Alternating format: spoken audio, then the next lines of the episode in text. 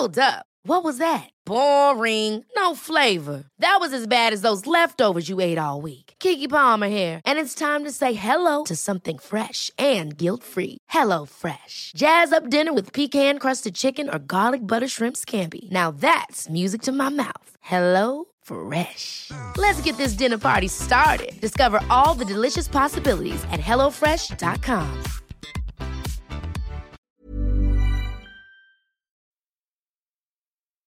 Escuchas, escuchas un podcast de Dixo.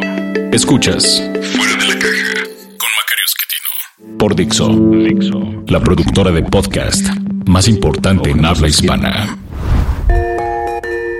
Bienvenidos, esto es Fuera de la Caja. Esta es la emisión número 25 de este podcast. Le agradezco mucho que esté aquí eh, platicando con nosotros y como es número impar, nos toca hablar de la coyuntura.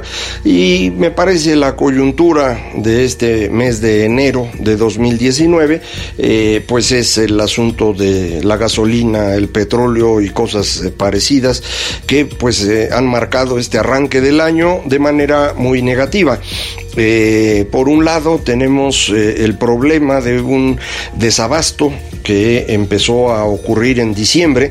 Eh, ahora sabemos con alguna información que existe, no mucha porque desafortunadamente nos tumbaron una página en donde la Secretaría de Energía proveía información y pues ya no está funcionando y esta es una circunstancia muy seria porque no habíamos tenido un problema con estadísticas públicas en décadas en México. Ojalá sea una circunstancia pasajera y eh, el flujo de información de lo que hace el gobierno eh, continúe, porque pues de eso se trata eh, la democracia y necesitamos información confiable para poder evaluar lo que está ocurriendo y pues en el caso que, eh, merezca eh, aplaudir y cuando no criticar, pues de eso se trata este asunto.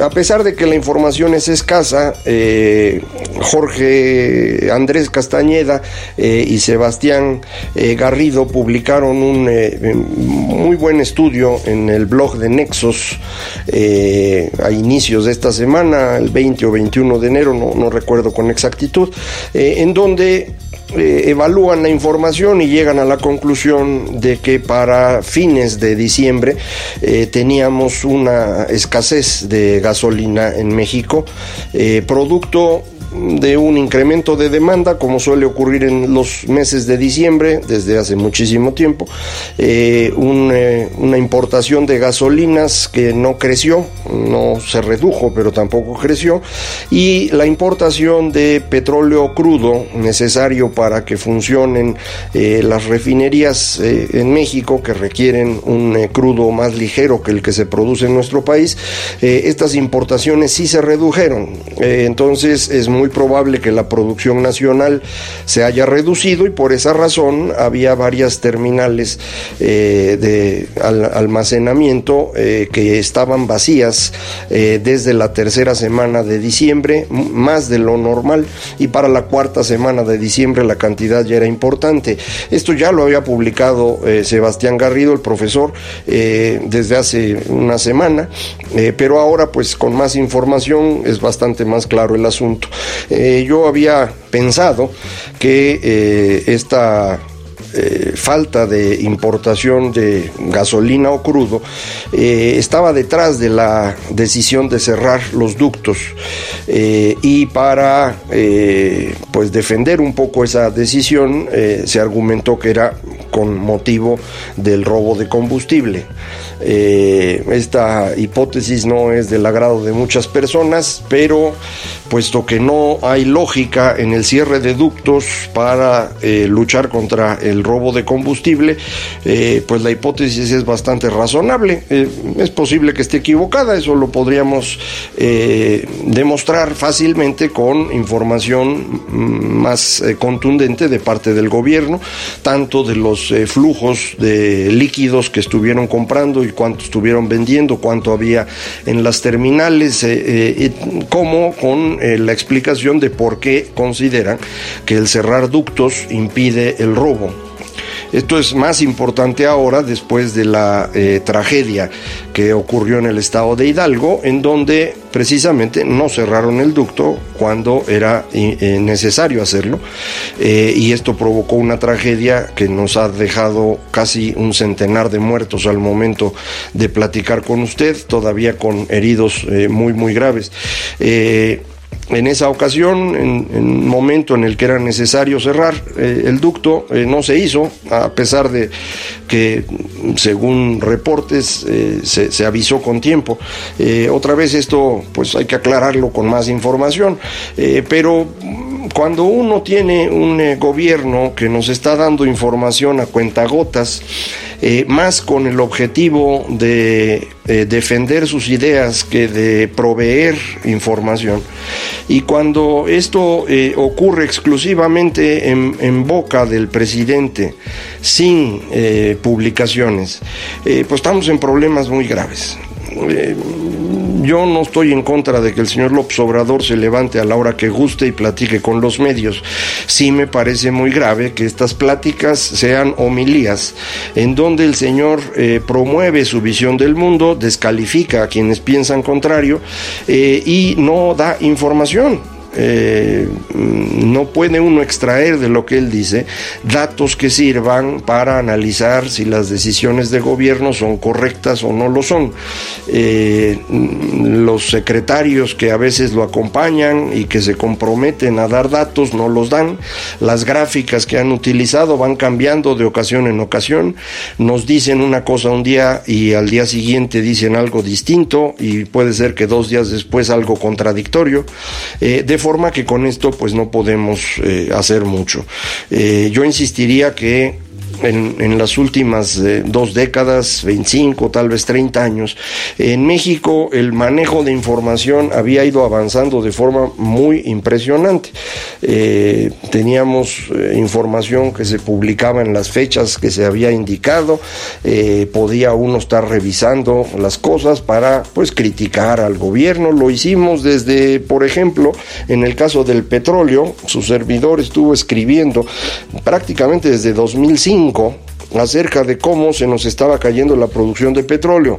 Eh, sé que estos eh, eh, escritos y opiniones fueron bastante desagradables para un par de secretarios de energía, algún secretario de economía, pero pues la información siguió apareciendo, yo seguí escribiendo, el petróleo siguió cayendo, porque esto no resolvió nada, pero bueno, al menos podía uno estar siguiendo lo que ocurría. En este momento, pues no podemos hacerlo. Entiendo que apenas van 50 días de eh, esta nueva administración, pero eh, si la información empieza a faltar o empieza a administrarse con eh, intereses políticos, pues estamos en una circunstancia muy seria. Entonces, ¿qué sabemos hasta este momento? sabemos efectivamente que hubo un problema de desabasto, sabemos que cerraron los ductos, sabemos que desafortunadamente ocurrió la tragedia que ya comentábamos. Tenemos barcos afuera de los puertos con gasolina, eh, porque ya se está importando ahora sí en cantidad suficiente, eh, pero entiendo que pues los ductos tienen problemas y por eso no los pueden abrir, al menos eso es lo que nos dicen, para eh, desgracia de quienes viven en Michoacán, Jalisco, Guanajuato, Aguascalientes, pues el ducto que, que va para allá es el que está más mal, yo me imagino, porque es el que no quieren abrir. La Ciudad de México la han estado alimentando alimentando en parte con el ducto este que explotó, en parte con eh, pipas eh, y con eso, bueno, pues la Ciudad de México ya no tiene problema y como en la Ciudad de México están los medios de comunicación nacionales, pues parecería que esto ya se resolvió. No es así. Tenemos a un porcentaje nada despreciable de la población y la economía de México en una circunstancia de desabasto de combustible. Eh, esto no había ocurrido en México nunca eh, esto también es importante que quede claro. Estos errores son errores que cuestan y cuestan mucho. La solución que se les está ocurriendo para no utilizar los ductos es utilizar pipas. Eh, el dato de la Comisión Reguladora de Energía que todo el mundo utiliza es que el transporte en pipas eh, cuesta 14 veces más que el transporte en ductos. también las pipas se las roban. Eh, hay accidentes con pipas. Esa es la razón por la cual se prefiere los ductos. Son más baratos, más seguros, menos problemáticos, pero en México no los podemos vigilar eh, por la razón que usted quiera. Eh, entonces van a utilizar pipas se les ocurrió ir a comprar las pipas a, Estados Unidos. No sé exactamente cómo, pero dicen que ya compraron eh, más de 500 pipas, eh, se gastaron una lana, eh, no hubo licitación alguna, esto fue una decisión arbitraria que va por encima de las leyes. Y otra vez, eh, pues nos dicen que no hay ningún problema porque ellos son gente honesta. Pues eh, yo lo dudo, me, van a perdonar, yo no tengo ninguna razón para creer que alguien en el gobierno de México es o no es honesto. No es un asunto de creencias, necesitamos datos. Y para esto se necesita seguir procedimientos. Y si para comprar un material de transporte se necesita seguir cierta reglamentación, pues eso hay que hacer. Si lo vamos a estar... Eh, decidiendo todo porque se le ocurrió al presidente y porque él dice que él es honesto, bueno, pues eh, vamos a, tener eh, complicaciones. Eh, Estas decisiones le están costando ya mucho a México, insisto, por un lado, menos venta de combustible implica menor ingreso para Pemex, pero también menor ingreso para la Secretaría de Hacienda. la utilización de pipas implica menor ingreso para Pemex, mayores costos, pues, y por lo tanto, también un, daño a las finanzas públicas. Eh, si usted le suma esto a la decisión del aeropuerto, que fue un daño patrimonial considerable, pues ya puede usted imaginarse que las cuentas del gobierno mexicano se han deteriorado de forma notable con la llegada de esta administración. Estos mayores costos los tiene usted que pagar, no se pagan solos. Eh, los tenemos que pagar los mexicanos, sea a través de impuestos en este momento o si se hace a través de deuda en impuestos en el futuro, pero lo vamos a pagar. Eh, este incremento también significa mayores costos de producción en este momento. Eh, yo espero que la producción agropecuaria de Guanajuato, Jalisco y Michoacán sobre todo no esté sufriendo demasiado porque la falta de combustible implica que no podemos sacar la producción y la producción agropecuaria pues no se puede quedar ahí tres o cuatro semanas a ver para cuándo va a llegar la pipa de combustible. Eh, en particular, acuérdese, eh, exportamos una cantidad considerable de aguacate que sale de Jalisco y de Michoacán, perdón. Eh, pues a ver cómo lo van a sacar, ¿no? Espero que lo puedan mover al barco o alguna otra cosa así, porque pues ese puede convertirse en, un, en, un, serio golpe para la economía local, como ya lo está, se está notando en términos comerciales. La gente sale poco para cuidar su gasolina. Entonces, bueno, pues quienes se dedican a comercio y servicios van resintiendo este eh, menor actividad económica. Ya las agencias internacionales empiezan a tener dudas de, qué va a pasar con la economía mexicana y eh, Fondo Monetario Internacional bajó su estimación de 2,5 a 2.1% crecimiento para 2019 y para el año siguiente de 3 a 2. O sea que pues sí nos pegó un golpecito. Eh, Banco Mundial es un poco menos optimista, dice que en 2019 creceríamos 1%. Eh, no tenemos manera de hacer una evaluación eh, clara de qué es lo que debe ocurrir. El único dato de esta administración que ya se publicó fue el del empleo en diciembre. Usted lo, debe haber visto pasar por ahí. Se perdieron 300 mil empleos. El peor dato de empleo de diciembre de, en décadas.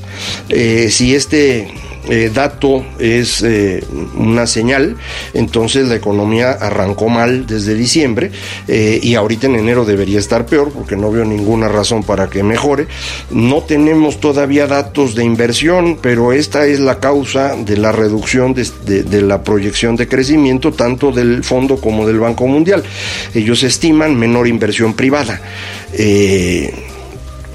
No tenemos datos, insisto, todavía. En pláticas uno puede escuchar que no hay mucho flujo. las personas eh, que se habían empezado a detener eh, sus inversiones en, las elecciones, después no las eh, recuperaron por la el triunfo de Morena y sobre todo el, tipo de triunfo, acuérdense esta eh, avalancha de votos, todo el mundo dijo, ah, pues vamos a esperarnos a ver qué hacen, y ya cuando vieron qué hacían, pues eh, tampoco están invirtiendo porque pues eh, uno no sabe qué pueden hacer, de pronto se les ocurre cancelar la mayor obra de infraestructura de América Latina, hundir 8 mil millones de dólares de costo directo a la basura, pues eso no lo hace cualquier persona y entonces si van a tomar decisiones de este tipo, eh, pues un inversionista dice, pues a lo mejor no es buena idea meterlo aquí, mejor busco otro lado. Eh, coincidentemente, la llegada al poder en Brasil de otro populista distinto, el señor Bolsonaro, está siendo atractiva para los inversionistas. Eh, a él los que le tienen miedo son los otros, las personas normales que eh, eh, han sido amenazadas incluso por el señor Bolsonaro porque pues es homófobo, eh, mm, racista y entonces bueno el tema de derechos humanos es un problema. Pues acá también con este asunto de la Guardia Nacional que todavía no nos queda claro cómo va a funcionar. un buen ejemplo de, las dificultades es precisamente la tragedia de Hidalgo. un pequeño grupo de 25 soldados no pudo controlar la situación y por eso había tantas personas cerca de la fuga de combustible. Eh, hay quien critica al ejército porque no actuó, eran muy pocos la verdad, si hubieran actuado el resultado hubiera sido eh, igual una tragedia mm, diferente. Eh, no hubo apoyo de otras corporaciones, a pesar de que este asunto de la gasolina duró varias horas, pues tal vez porque no había efectivos disponibles. Eh, y esto es lo que nos puede ocurrir en varias, en varias eh, circunstancias, porque tampoco es que tengamos eh, una cantidad impresionante de efectivos militares o de policía federal como para estarlos moviendo a cada lugar en donde ocurre una fuga de combustible. Acuérdense, son 30 mil kilómetros de ductos. Entonces, pues estamos en circunstancias complejas, no cabe duda que este arranque de administración pues no se caracteriza por eh, promover un funcionamiento, eh, digamos, similar al que habíamos tenido en años eh, previos.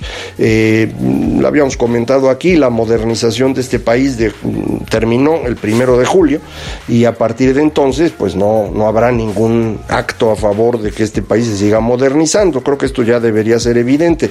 El asunto es que no solo no nos modernizamos, sino que nos vamos hacia atrás. Dejamos de usar ductos para usar pipas, volvemos a usar precios de garantía y a renacer la CONASUPO, curiosamente dirigida por hoy por una de las últimas personas que la dirigió antes de desaparecer, el señor Ovalle. Eh, no, no hay eh, ninguna razón para ser optimista en materia económica. Eh, pueden cambiar las cosas y puede empezar a, funcionar de manera diferente, pero conociendo al eh, señor presidente y a su gente cercana, no, no, se ve ninguna razón por la que esto ocurra. Él es testarudo, para decirlo con la palabra más suave posible, y su gente pues es pusilánime. Entonces no hay manera de que podamos empezar a mover las cosas de manera diferente eh, en un entorno mundial que es cada vez más complicado.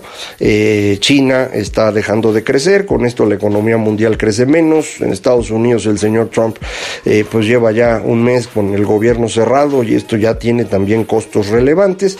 En, consecuencia, pues este es un año en el cual tenemos que considerar que el crecimiento va a ser menor y actuar de, en consecuencia a ello.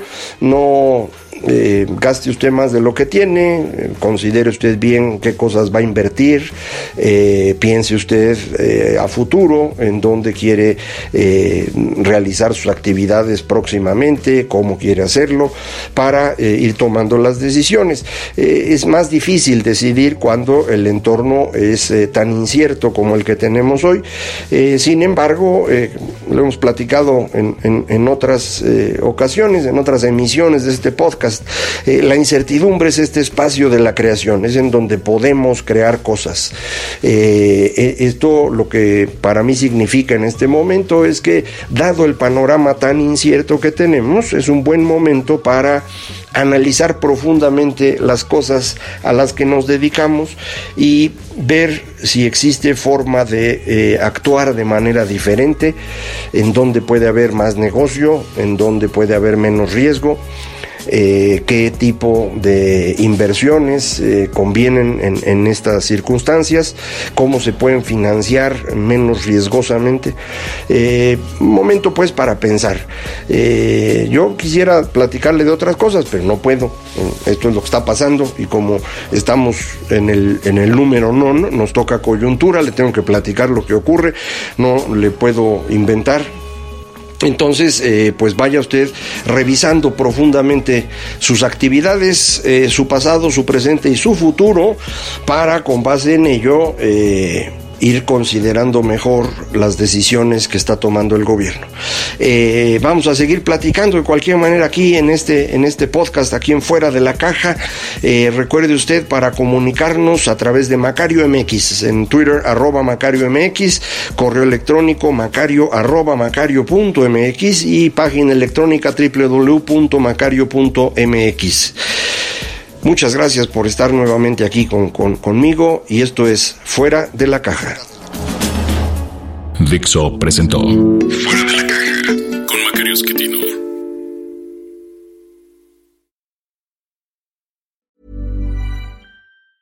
Ever catch yourself eating the same flavorless dinner three days in a row?